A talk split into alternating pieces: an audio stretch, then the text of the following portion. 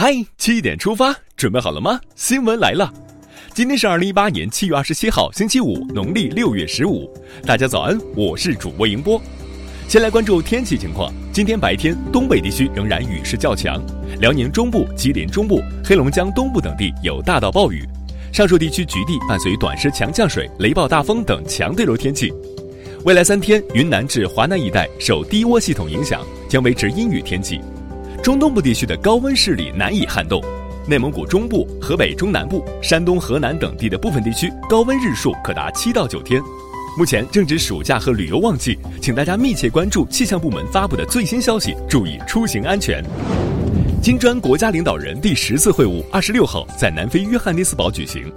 国家主席习近平出席，并发表了题为“让美好愿景变为现实”的重要讲话。此外，国家主席习近平二十六号在南非约翰内斯堡分别会见了阿根廷总统马克里、土耳其总统埃尔多安、乌干达总统穆塞维尼、巴西总统特梅尔、印度总理莫迪。昨天，国务院办公厅发布通知，对国务院国有企业改革领导小组组成人员作出调整，国务院副总理刘鹤任组长。日前，国家移民管理局发出通知，部署全国边检机关为两院院士出入境提供便利服务。两院院士含已退休院士及其随行人员，即日起在全国所有开放口岸出入境可以使用边检特别通道优先通行；经陆地口岸出入境可不下车接受查验。近日，国务院印发关于加强滨海湿地保护、严格管控围填海的通知，要求严控新增围填海造地，加快处理围填海历史遗留问题。国家药监局二十五号接受了新华社、中央广播电视总台联合采访。回答了疫苗监管相关问题。此外，国家药监局网站刊载了中国疾病预防控制中心就效价指标不合格的百白破疫苗相关问题解答。七月二十六号，吉林省食品药品监督管理局原党组书记、局长崔红海涉嫌受贿罪一案，由长春市人民检察院向长春市中级人民法院提起公诉。法网恢恢，疏而不漏。中国外汇交易中心二十六号公布的人民币对美元汇率中间价报六点七六六二，较前一交易日上调三百七十八个基点，创下了自七月五号以来的最大单日涨幅。接下来是总台独家内容：美国芝加哥市、美国组织亚洲、墨西哥科阿维拉州，近期来自大洋彼岸的多个地方经贸代表团密集拜访中国多地，寻求城市间的合作新机遇。在中美经贸摩擦加剧、全球经济风云变幻之际，这些地方政界、商界仍然看好中国，城市间的合作热度持续升温，深耕中国市场的信心有增无减。经济之声系列报道：中国仍然吸引世界。今天推出第三篇：芝加哥需要成为中国的合作伙伴。下面来看一组资讯。首先关注国内，近日，深圳坪山区市场监督管理局马銮所。对一家向未成年人售卖香烟的商家罚款三万元，这是全国首例向未成年人出售香烟被罚的案例。保护未成年人永远在路上。据国家卫健委基层卫生司消息，二零一八年我国人均基本公共卫生服务经费补助标准提高至五十五元，新增经费主要用于巩固建立居民健康档案、预防接种、儿童健康管理等十二类国家基本公共卫生服务项目。造福大众，点赞！北京市十五届人大常委会第五次会议昨天上午召开，市发改委主任谭旭祥作报告称，今年下半年将落实积分落户政策，为首批通过积分获得落户资格的申请人办理落户手续。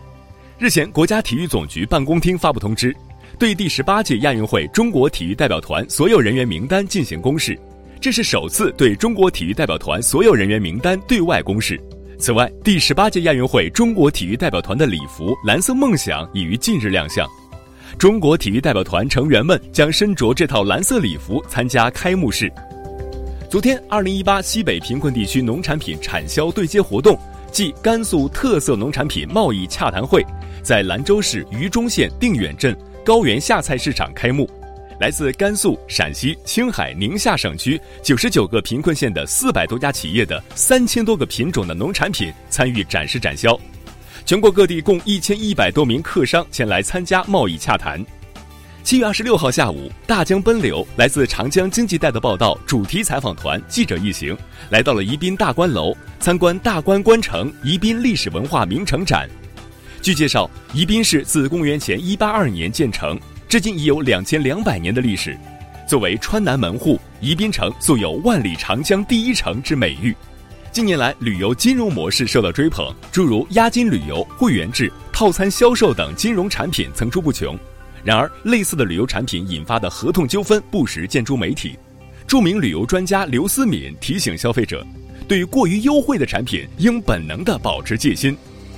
天下没有免费的午餐呀！近日，在杭州市西湖区文三路上出现了为快递小哥、外卖员、环卫工人免费提供冷饮的爱心冰柜。无人值守，来往路人全凭自觉领取。无人看管的爱心冰柜不仅没有被抢空，反而有不少人主动往里面补充物资，为所有善良的人们点赞。七十九岁的马如松是泰州一位退休教师，二零零一年从中学退休后，给农村孩子义务补课，一补就是十七年。马老师说，自己不服老，希望老有所为，给孩子带去真正有用的学习方法。向马老师致敬。下面把目光转向国际，美国总统特朗普日前表示，他将于今年秋季邀请俄罗斯总统普京访美。不过，由于此事在美国国内引起巨大争议，美国总统国家安全事务助理博尔顿二十五号宣布，特朗普与普京的第二次会晤计划推迟到明年。叙利亚南部苏维达省多地于当地时间二十五号遭极端组织伊斯兰国袭击。死亡人数已升至二百一十五人，另有一百八十人受伤。愿天堂没有伤害。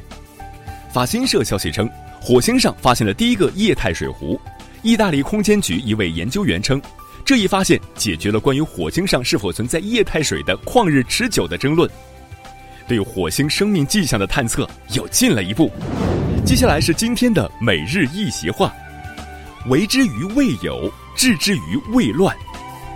二零一四年十月八号，习近平总书记在党的群众路线教育实践活动总结大会上发表重要讲话，